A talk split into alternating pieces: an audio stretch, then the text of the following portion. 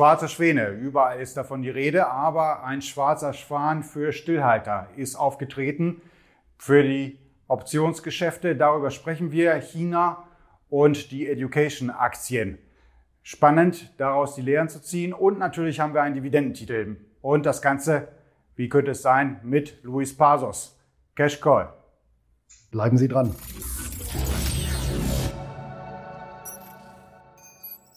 Vorab jedoch noch einige Worte zu Chronext, dem Werbepartner der heutigen Podcast-Folge. Was macht Lebensmomente so wertvoll?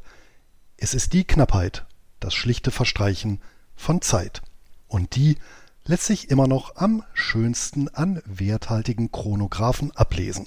Ich selbst beispielsweise erfreue mich tagtäglich an meinem Fabrikat aus dem traditionsreichen Glas Hütte. Wer mit dem Gedanken spielt, sich einen edlen Zeitmesser zuzulegen, sollte das Angebot von Chronext sondieren. Chronext, die führende digitale Plattform, um neue und gebrauchte Luxusuhren zu kaufen und verkaufen, bietet über 7000 sofort verfügbare Luxusuhren von 49 Marken, allesamt von einem Chronext Uhrmacher zertifiziert. Egal ob Rolex, Omega oder Breitling, egal ob neu, Vintage oder gebraucht, Chronext bietet eine große Auswahl an Luxusuhren, immer mit zwei Jahren Chronext Garantie. Auch als Vermögenswert sind begehrte Modelle, beispielsweise von Rolex oder Patek Philippe, interessant, deren Preis sich in den letzten Jahren mehr als verdoppelt hat. Die Geldschwemme der EZB macht es möglich. Hochpreisprodukte sind natürlich auch Vertrauenssache. Von daher können alle Uhren zu Hause oder in einer der sieben Chronext Lounges in Hamburg, Berlin, München, Stuttgart, Frankfurt, Köln oder Düsseldorf anprobiert werden. Die genauen Standortadressen ebenso wie die persönliche Traum-Luxusuhr ist natürlich auch unter chronext.de zu finden.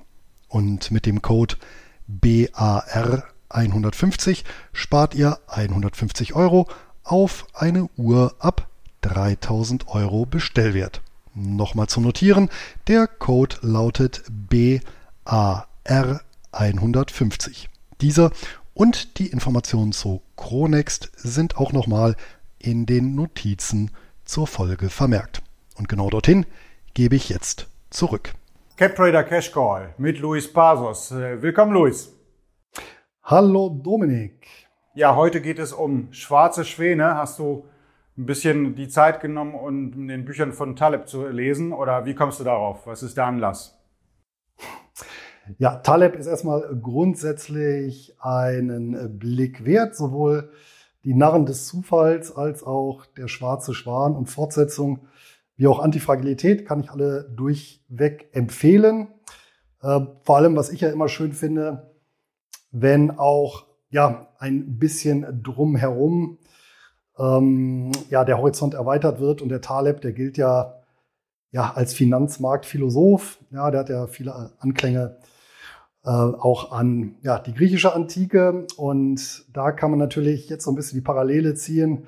Große Philosophen hat auch das antike China hervorgebracht. Und das war dann so ein bisschen der Aufhänger aufgrund des Kurssturzes, den wir ja bei vielen chinesischen Aktien in den vergangenen Wochen, ja, oder sogar bei manchen auch Monaten, da bröckelt es ja schon seit Monaten recht kräftig, um das Thema mal aufzunehmen. Ja, arg konstruiert, aber ich nehme es an. China, antike Griechenland, okay.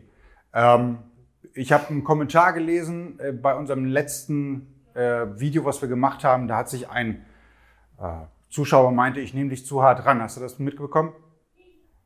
Nein, ja. habe ich, hab ich nicht mitbekommen und ich hätte einen fühlt, sich, fühlt sich auch gar nicht so an. Ich hätte einen also harschen Ton mit dir, aber ich glaube, die Zuschauer müssen das verstehen. Wenn ich da nicht äh, reingrätsche, dann hat der Louis so viele Anekdoten, dann würden wir jetzt bei den USA ankommen, nach China. Also ja, vermutlich. Ja. Von daher alles gut und äh, ja. ja ich liebe auch oder der Louis, auch unsere. Der Louis nimmt es mir auf jeden Fall nicht übel. Ja, schwarze Schwäne für den Optionshandel, für den Stillhalter. Und das ist ja ein krasses Beispiel, was äh, ja, damit hat keiner gerechnet und kann so manches Depot auslöschen vom Stillhalter, würde ich mal sagen. Siehst du wahrscheinlich so ähnlich. Ja, genau. Wenn wir uns einfach mal den, den chinesischen Aktienmarkt angucken, hat er eine Besonderheit insofern, als dass wir ja viele chinesische Aktien haben, die ganz normal an einer chinesischen Börse, oft in Shanghai, notiert sind. Die zählt ja mittlerweile auch zu den Top 10 auf der Welt. Darüber hinaus häufig eine Notiz in Hongkong und darüber hinaus auch nochmal eine Notiz in New York. Also dieser Dreiklang, den findet man relativ häufig. Ich nehme an, das wirst du ja bestätigen können. Ähm, zum einen gibt es natürlich viele Aktiengesellschaften, die sich dadurch ein internationales Renommee erhoffen und sich natürlich damit für internationale Anleger öffnen wollen, weil gerade ja, die hochkapitalisierten Märkte natürlich attraktiv sind, um dort auch eigene Papiere zu notieren, um ähm, ja, dort auch noch Zugang zu Kapital haben für mögliche spätere Kapitalerhöhungen, ja, um das um die Aktionärsstruktur ähm, äh, etwas zu diversifizieren.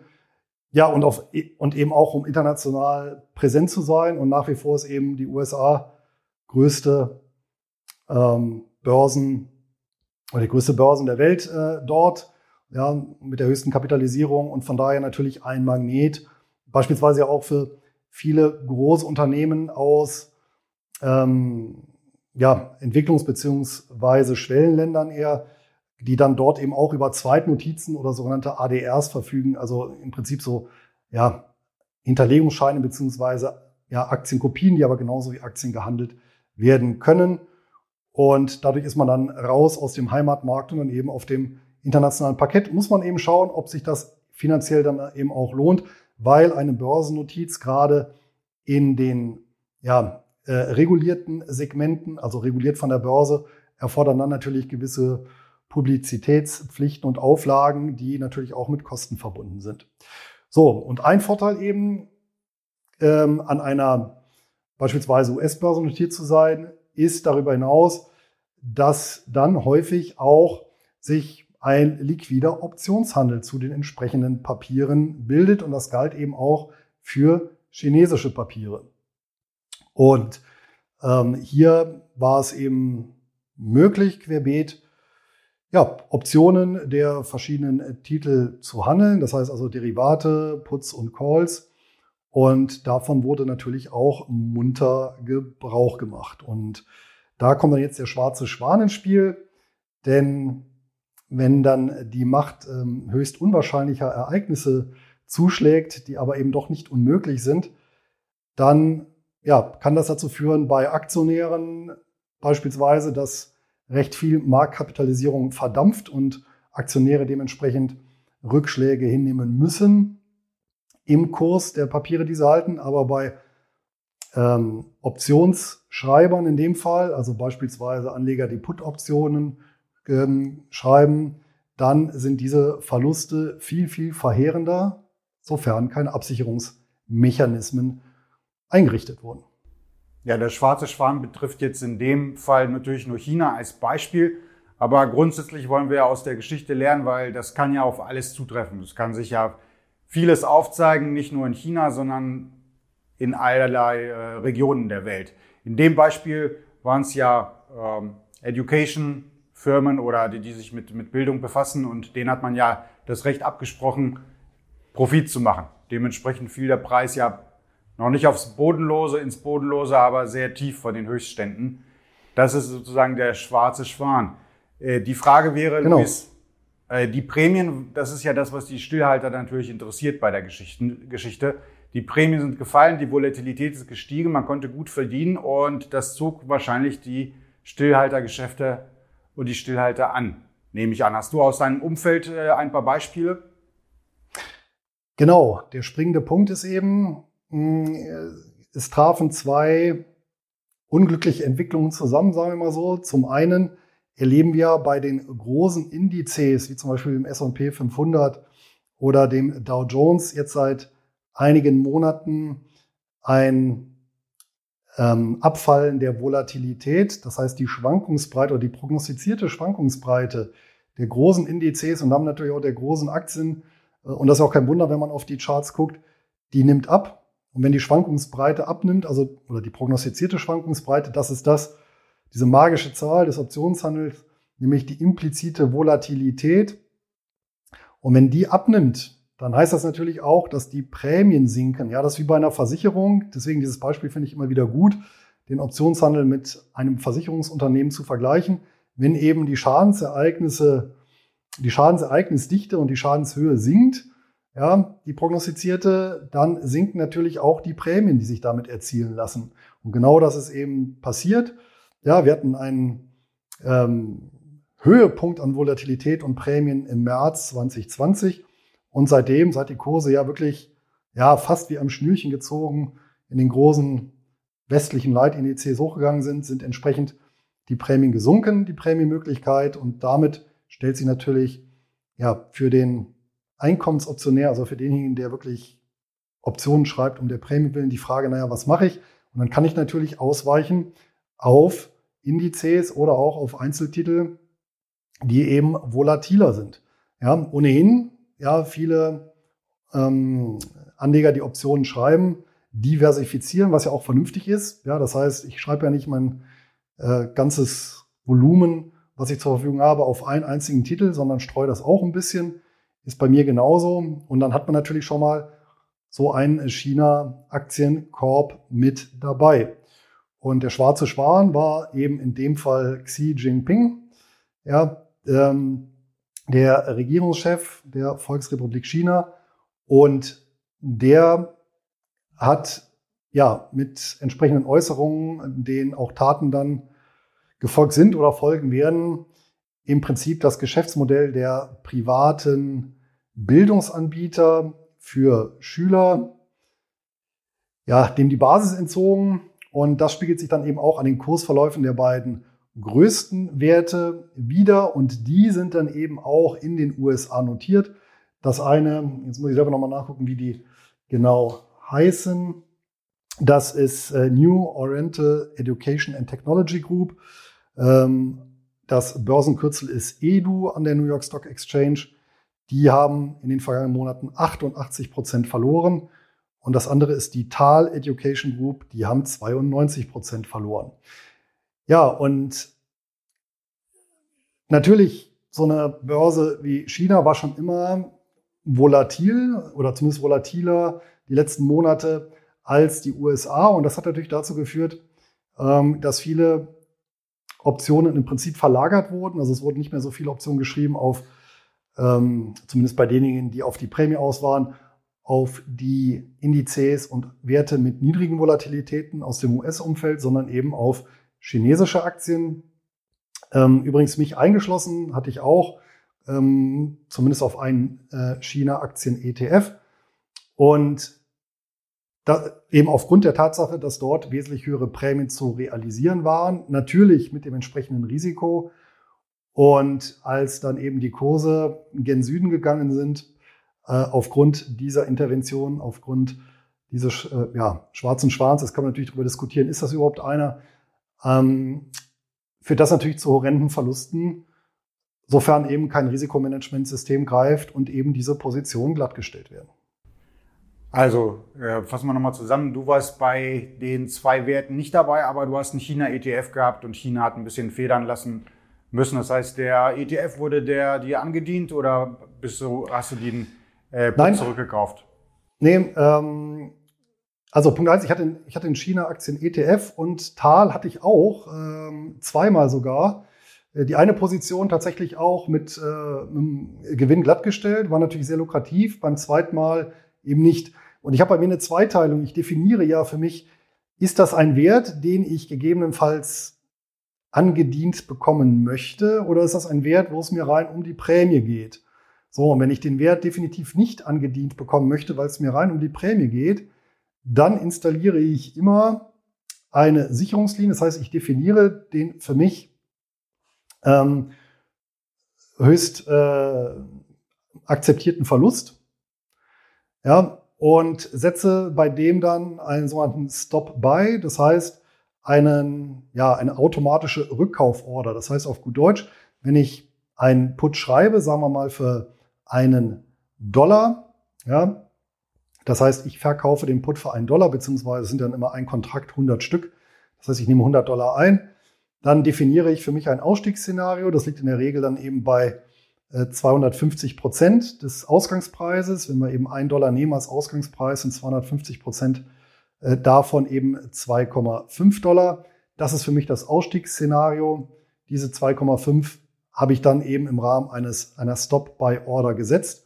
Das heißt, automatisiert, wenn dieser Put zu meinen Ungunsten läuft, also in die Gegenrichtung und dort ja dann eben diese Linie touchiert wird. Das heißt, der Put erreicht den Kurs von 2,5 Dollar, dann wird eben ausgeführt. Dann wird die Position automatisch glattgestellt und ja, ich gehe dann zwar mit einem Verlust raus, aber eben mit einem kontrollierten Verlust. Und das ist eben das Wichtige. Eine Alternative wäre natürlich von vornherein einen Spread aufzusetzen. Das heißt, ich kann ja auch die ähm, entsprechende Gegenposition eingehen, indem ich dann eben einen äh, Put zu einem niedrigen Kurs kaufe. Ja, aber hier ist eben meines Erachtens die Herausforderung, da wirklich interessante Kombinationen zu finden, weil ich eben sehr, sehr viel Prämie dann äh, gegebenenfalls verschenke. Gibt es bei mir auf dem YouTube-Kanal auch mit dem äh, Vincent Willkommen, Schrägstrich Freaky Finance, auch ein Video haben wir mal genau zu dem Thema gemacht. Ja, das äh, Video werden wir mal unten verlinken. Das ist ganz interessant. Und zwar habt ihr das Interview geführt äh, nach dem März letzten Jahres. Und der Vincent hat da ja so einiges, äh, der, der sah ein bisschen betrüppelt aus. Der hat einiges verloren, weil er, glaube ich, in dem Fall seine Strategie war zu rollen. Und das war, glaube ich, das Falsche in dem Fall. Da warst du, glaube ich, äh, ihm eine Nasenlänge ja. voraus mit Stoppkursen. Ja, gut. Äh, ja, das ist natürlich ähm, das Thema. Ich kann natürlich darauf verzichten, ähm, auf, eine, auf einen Sicherungsmechanismus. Ähm, wenn ich voll gedeckt handle, geht das natürlich auch. Nur ähm, dann wird es natürlich auch fatal, wenn ich dann eben solche Titel wie Tal oder Edu angedient bekomme. Aber wir können auch was anderes nehmen, zum Beispiel Deutsche Bank vor zig Jahren und dann nach dem Prinzip Hoffnung halte, um dann eben zu sehen, dass sie wieder auf Kurs kommen. Ja, entweder klappt es nie, ja, äh, weil eben der Titel nie mehr ja, aus dem Quark kommt. Ja, wer jetzt beispielsweise die Telekom-Aktie, wo war es auf dem Höhepunkt Anfang 2000 gekauft hat für über 100 äh, Euro, der wartet bis heute noch, bis dieser Kurs dann wieder erreicht ist. Ja. Und da vernichte ich natürlich extrem viel Kapital. Und das ganz, ganz Gefährliche beim Optionshandel, insbesondere bei Stillhaltergeschäften, ist ja gerade, dass ich im Prinzip mit wenigen ähm, fehlgelaufenen Trades, insbesondere solchen, die ich dann nicht absichere, äh, letztendlich die Performance von Jahren zunichte machen kann. Und das ist wirklich die große Gefahr und ich versuche mir die immer wirklich im Hinterkopf präsent zu halten, um genau eben nicht da reinzulaufen. Ne? Deswegen, ähm, zum Beispiel äh, Wirecard im Jahr 2020 bot auch hochgradig interessante Prämien, weil es eben ein volatiler Wert war. Nur, wer dann eben auch ohne Sicherung dort Putz drauf verkauft hat, selbst mit einem großen Abstand zum jeweils aktuellen Kurs ähm, und dann eben in die Insolvenz gelaufen ist, ja, der hat dann eben einen insolventen Wert angedient bekommen. Und das zeigt nochmal, wie wichtig es hier ist, wirklich ähm, ja, A zu streuen, also auch hier nicht alles eben auf, auf eine Karte zu setzen, weil eben so ein Schwan nie auszuschließen ist und eben auch nach Möglichkeit immer Sicherungsmechanismen ja, zu installieren, eben insbesondere bei den Fällen, wo ich die Papiere nicht haben will. Ne? Manchmal ist es ja so, zum Beispiel, es gibt ja manche ETFs, die ich ähm, so nicht handeln kann aus regulatorischen Gründen, aber die kann ich mir über, über eine Option andienen lassen. Ne? Da ist natürlich was anderes. Da möchte ich das den Titel ja ins Depot gebucht bekommen. Aber beispielsweise bei, bei äh, THL, den, den wollte ich ja gar nicht haben ohne diesen China-ETF. Das war wirklich nur rein um die Prämie. Und da war eben die Sicherungslinie und dann war gut. Wobei ich gleich auch nochmal auf ein Risiko äh, hinweisen möchte beim Thema ähm, Stop-Buy. Also entweder man verkauft nur Putz auf Werte, wo man vollkommen überzeugt ist, oder man will auch ein bisschen mehr Rendite rausholen und dann verkauft man tatsächlich auch auf Putz auf Werte, wo man nicht von überzeugt ist und dann setzt man Stops, wie der Luis das gemacht hat. Frage zu den Stops, Luis, 250 Prozent. Ist das, ähm, woher nimmst du die, die, die Zahl? Hast du die durch, durch Erfahrung? Äh, hast du dich davon irgendwie inspirieren lassen? Ja, das ist so ein Wert, den ich so aus der Literatur entnommen habe. Hm, ob der jetzt empirisch begründet ist, wissenschaftlich, weiß ich nicht. Die, die Herausforderung besteht ja, ich darf den Stop ja nicht zu eng wählen, weil ich ja dem Put eine gewisse Schwankungsbreite erlauben muss. Ja, wenn ich den zu eng wähle, dann werde ich immer wieder und wieder ausgestoppt. Ja, weil ein bisschen atmen muss der ja. Und ähm, nach oben hin darf ich natürlich auch nicht zu viel Platz lassen, sonst fahre ich eben zu hohe Verluste ein. Und 250 Prozent hat sich so als Wert ja ganz gut eingependelt. Ja. Setzt du den Stopp bei den Optionen oder bei dem Basiswert? Nee, bei der Option. Bei der Option. Ja. Weil es kann ja ähm, durchaus sein, dass beispielsweise der Kurs sich eines Basiswerts gar nicht so doll bewegt, aber oder sich vergleichsweise wenig bewegt, aber im Gegenzug die implizite Volatilität beispielsweise steigt und dadurch kann auch der Kurs der Option äh, überproportional stark steigen. Das heißt, ich gehe immer von der Option aus, was den Stop-Buy angeht. Also muss ich ja sowieso, ich kann ja nicht einen Stop-Buy auf eine Aktie, die ich gar nicht habe, legen, aber ähm, ich äh, gehe immer, ich betrachte immer ausschließlich den Preis der Option. Ja, und Stopp geht ja Hand in Hand mit der Positionsgröße vom Depot einher. Das heißt, wenn da alles schiefgegangen ist und du 250 Prozent jetzt äh, äh, bei 250 Prozent Verlust zurückkaufen musst, ähm, wie groß ist die Position im Vergleich zum Depot bei dir? Also zum einen, es sind ja nicht, ähm, es sind ja keine 250 Prozent Verlust. Korrekt. Ich habe ja einen, ne, genau, ich habe ja einen Dollar eingenommen und muss 2,50 Dollar aufwenden, um die Position zurückzubekommen verkaufen. Das heißt, in dem Sinne sind es 150 Prozent Verlust auf den ursprünglichen Einsatz. Da ich aber ausschließlich äh, ja, Cash-Secured äh, Puts schreibe, das heißt, ich habe also die Barmittel tatsächlich in Liquidität oder in ähm, vergleichsweise sicheren, nominal sicheren Anlagen, mh, hm, bin ich selbst, wenn diese Leine reißen würde, immer noch abgesichert. Das heißt, ich kann im Prinzip aus dieser Position heraus nicht ins Minus laufen. Nee, das meine ich nicht. Ich meine nur, wenn du die Position eingegangen bist mit dem Stillhaltergeschäft und dann hast du ja den Stopp vorher, weißt du ja, ähm, Verlust von 150 Prozent. Ja, das ist dann ja. maximaler Verlust, dann steigst du aus. Äh, bezogen auf das Gesamtdepot, wenn du so eine Position eingehst beim chinesischen ETF oder whatever, wie viel macht das Prozent so. dann aus? Oder hast du da gar keine Größe? Ähm, ja, also das muss ich mal selber, selber so nachrechnen.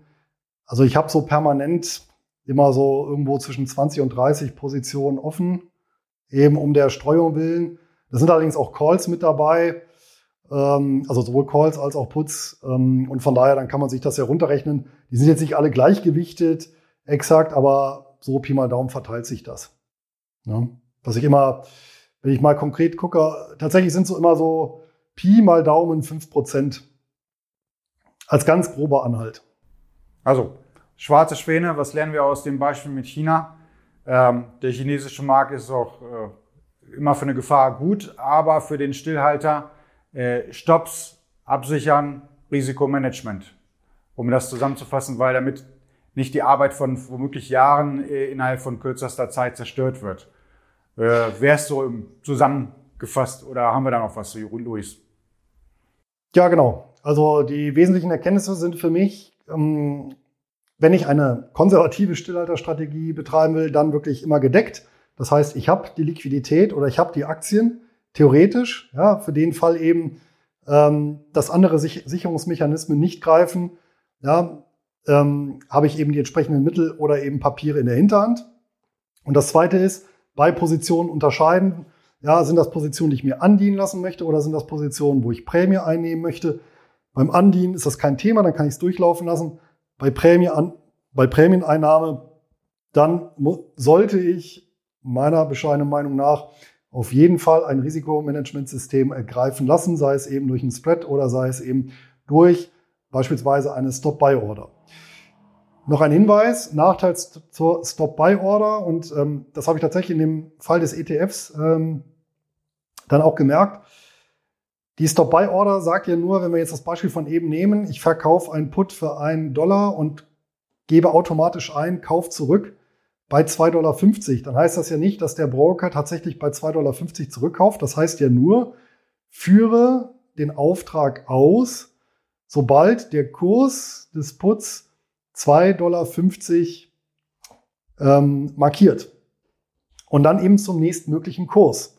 Der nächstmögliche Kurs kann aber sein, wenn beispielsweise ähm, nur ganz schnell diese 2,50 Dollar touchiert wurden und der wieder runtergeht. Das können auch 2,40 Dollar sein. Es können aber auch 2,60 Dollar sein, wenn er durchrauscht.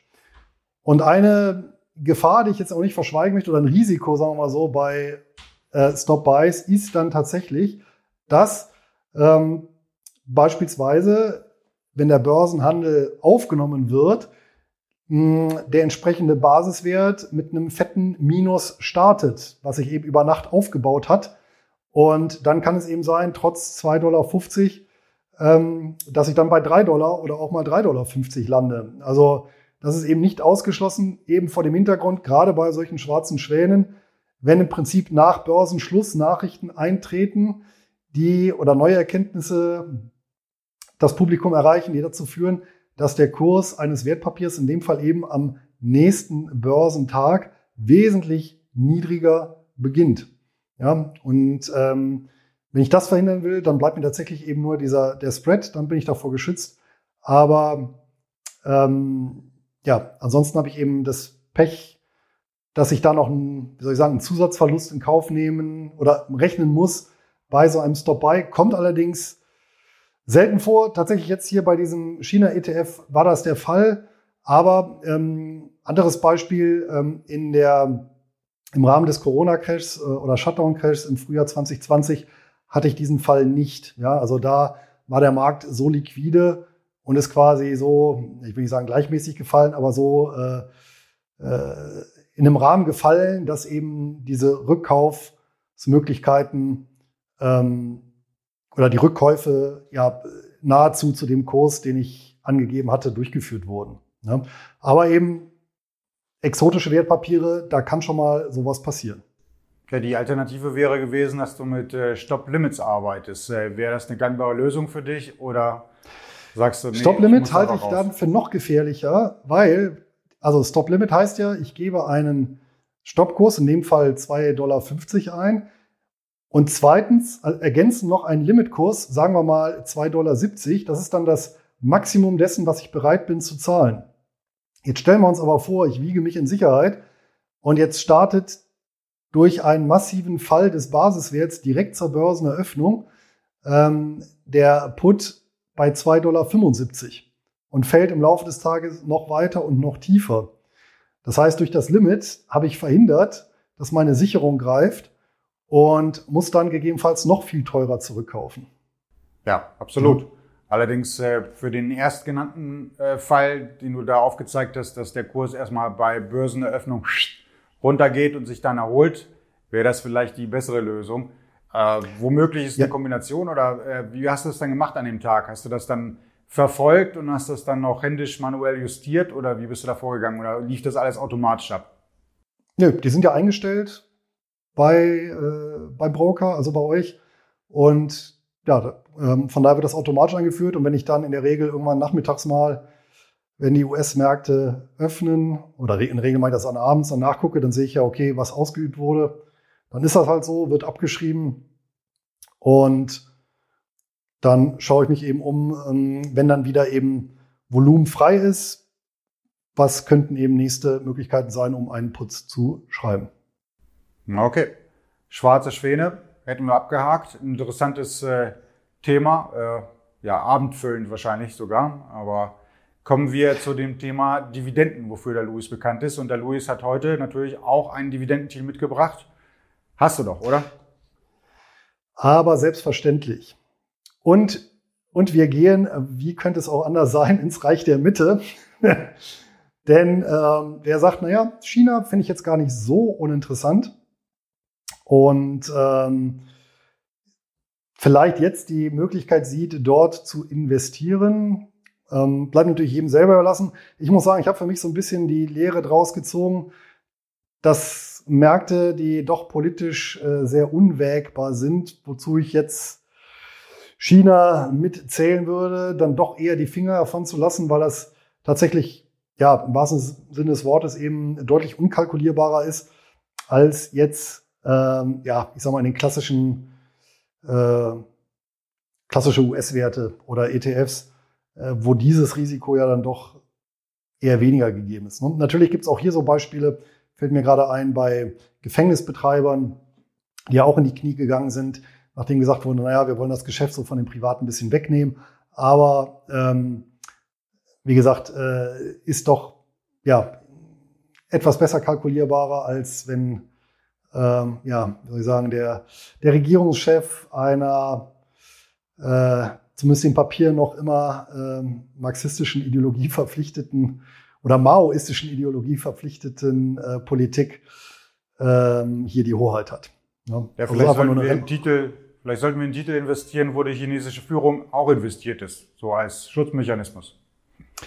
Ja, allerdings da ist natürlich auch die Frage, naja, ähm, um andere ähm, Investoren rauszudrängen, dann würde ich ja auch schlechte Nachrichten verbreiten und dann zu günstigen Kursen aufkaufen. Ja.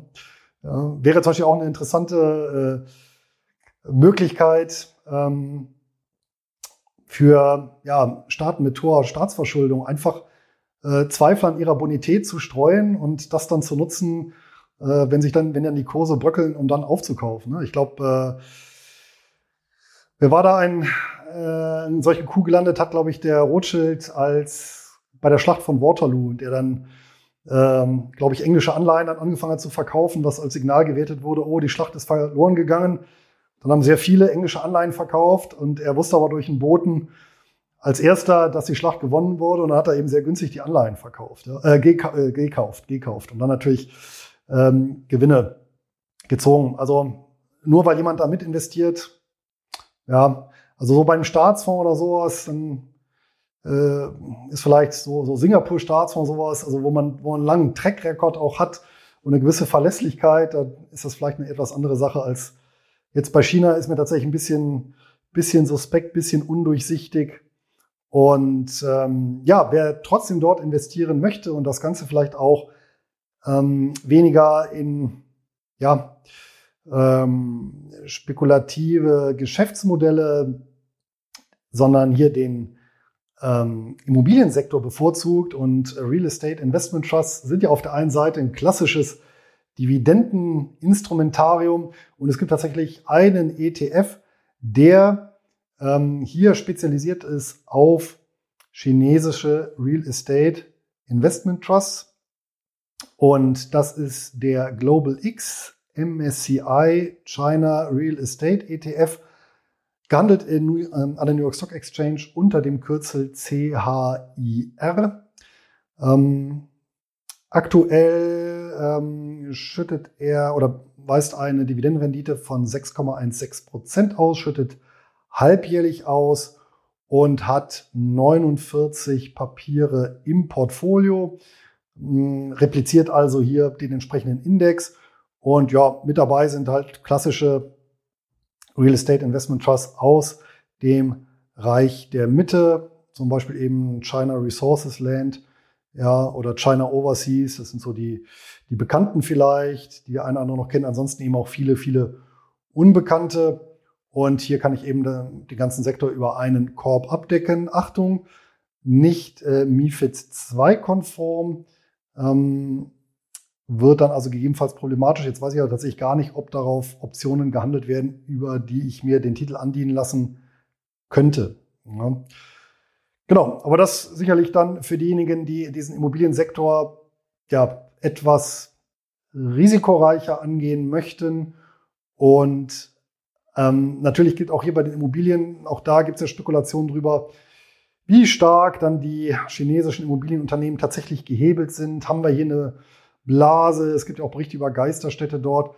Also von daher ähm, reichlich Potenzial auch hier im Immobiliensektor für schwarze Schwäne.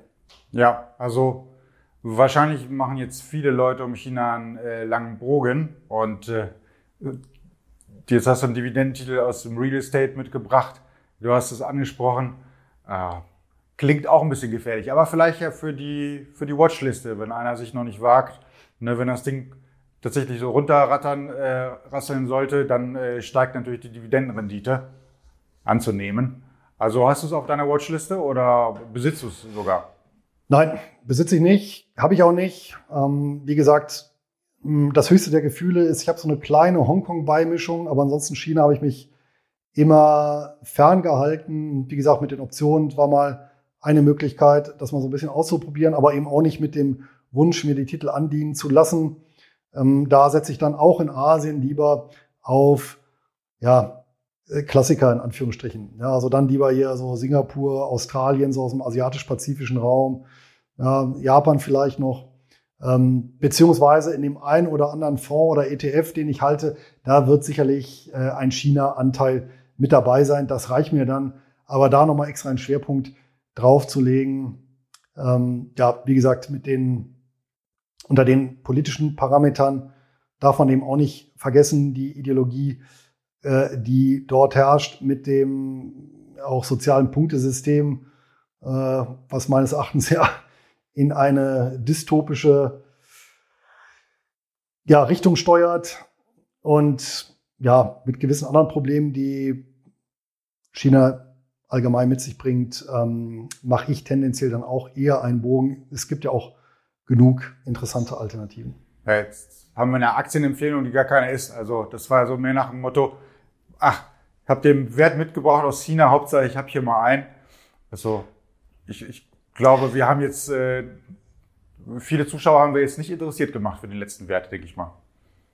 Naja, es war halt eine, eine Möglichkeit äh, zu investieren und hier, also eher noch in einen Bereich, wo ich sagen würde, wenn investieren, dann wäre das tatsächlich noch ein Bereich, den ich am ehesten noch ins Auge fassen würde, gerade vor dem ähm, ja, Einkommenshintergrund und wo ich dann vielleicht noch eher eine gewisse Solidität sehe. Ich meine, wenn wir schon China besprechen, wollte ich schon einen Wert äh, mitbringen. Ja, wir haben neulich ein Interview gemacht mit äh, Mark Faber und der meint, dass äh, der Westen oder wir Europäer und Amerikaner, wir wären äh, überhaupt nicht investiert äh, vom, vom ganzen Depot her in Asien. Das äh, hat so ein Beispiel gebracht während des Interviews von so einer reichen Familie, Milliardenvermögen und dann haben die nur ein paar klägliche Millionen in Asien angelegt. Ja, ist ein bisschen schade, dass wir da äh, mit China sozusagen ja, einen großen Bogen machen müssen, um äh, dieses riesige Gebiet da. Ich meine, da ist noch alles übrig, was äh, im Umfeld ist. Vietnam ist ja spannend, äh, Indonesien, Thailand etc. Äh, denkst du auch, dass wir da unterinvestiert sind oder ist dir das vollkommen egal? Ja, was heißt unterinvestiert? Die Frage ist ja, was für ein Anteil oder der Anteil eines Aktienportfolios, was für einen Asienanteil soll der aufweisen? Ich vermute mal tatsächlich, meiner ist sogar vergleichsweise hoch, weil ich dann eben doch ähm, gerade Singapur äh, ganz gut vertreten bin. Äh, wenn wir Pazifik mit dazu nehmen, Australien auch noch äh, recht stark vertreten bin. Ähm, ich rede jetzt nur von Direktinvestments, ähm, hinzu halt noch Hongkong. Aber hier eben Hongkong auch ähm, doch international vertretene Werte und zusätzlich dann auch noch über Fonds oder ETFs eben im asiatisch-pazifischen Raum vertreten bin. Also vermutlich ist das bei mir mehr als ein paar Prozentpunkte. Das weiß ich jetzt aus dem Kopf gar nicht. Die Zahl können wir gerne nochmal nachliefern, würde ich dann ermitteln bis zum nächsten Mal. Mm, und ich sehe das ja schon als allgemein Weltportfolio-Ansatz. Aber eben, ähm, ja, China habe ich dann äh, vermutlich dann doch deutlich unterrepräsentiert. Ebenso übrigens wie Europa halt. Ja, die Begeisterung für China hält sich sehr, sehr gering bei Luis. Da entstehen jetzt keine Freudensprünge in der nächsten Zeit. Aber wir haben ja noch Hongkong, Singapur etc. Aber ist ja nicht verkehrt, wenn man ein bisschen äh, Risikostreuung, Risikomanagement betreibt, indem man äh, auf die Geografie ein wenig achtet.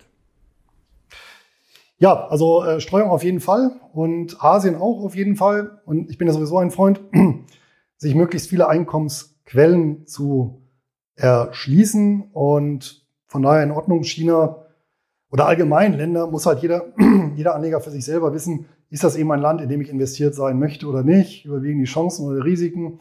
Nehme ich das als Beimischung oder nicht? Und ja, von daher bei mir ist eben China eher draußen. Alles klar. Ja, Luis, äh, dann wären wir schon am Ende. Äh, was haben wir da jetzt als nächstes Mal als äh, Thema? Hast du schon eine Idee?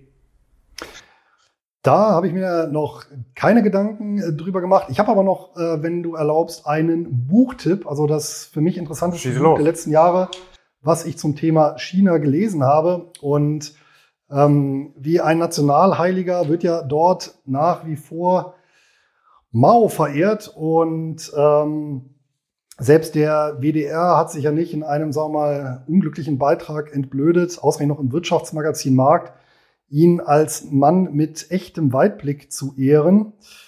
Wobei er, naja, zumindest darzustellen und ähm, zu loben für seinen ja, jahrzehntelangen Plan für Chinas Aufstieg. Und ähm, dem möchte ich doch ein bisschen entgegenhalten, weil um den Mann und ähm, auch sein fatales Wirken in China zu verstehen, unbedingte Leseempfehlung. Äh, der deutsche Titel ist äh, etwas blöd geraten. Maos großer Hunger von Frank Diekötter. Also ähm, wer den Titel ja, übersetzt hat, weiß ich auch nicht genau, aber der Rest des Buches ist inhaltlich äh, gut übersetzt. Ist ein Niederländer, ein Professor für Sinologie, also für chinesische Geschichte und Kultur und Sprache, lehrt, äh, das ist das Interessante, ähm, in London und Hongkong oder hat gelehrt. Ich weiß nicht, ob er noch aktiv ist und er war der erste Westeuropäer, dem die Kommunistische Partei Chinas die Archive geöffnet hat. Ähm, und er hat den sogenannten großen Sprung nach vorne skizziert in dem Buch. Ein, ja, ähm, muss man sagen, ein, ein Natur- und Menschenexperiment, wie wir es in dem Ausmaß nie gesehen haben. Und ähm, ja, mit einer, einer Zwangskollektivierung der Gesellschaft. Um, was am Ende dazu geführt hat, zu 45 Millionen Toten geschätzt und ähm, zu einem Verlust von 15 Prozent der Acker, 40 Prozent der Waldflächen, 40 Prozent des Wohnbestandes ähm, durch einen durch einen völlig irren Plan, muss man sagen. Und das zeichnet die Kötter eben nach. Und auch diese totale Hybris, die geherrscht hat, eben innerhalb weniger Jahre aus einem Agrarland eben eine Industrienation formen zu wollen, auf Biegen und Brechen. Ja, sogar mit ähm, ja, solchen Episoden wie beispielsweise der Krieg gegen die Spatzen. Ich weiß nicht, hast du davon schon mal gehört, Dominik? Äh, ja, klar. Da habe ich, äh, da musste man ja alle Spatzen umbringen oder äh, genau, also im Prinzip geführt. gegen die Vögel. Ja. Richtig, weil die zu viel der Ernte angeblich aufgepickt haben.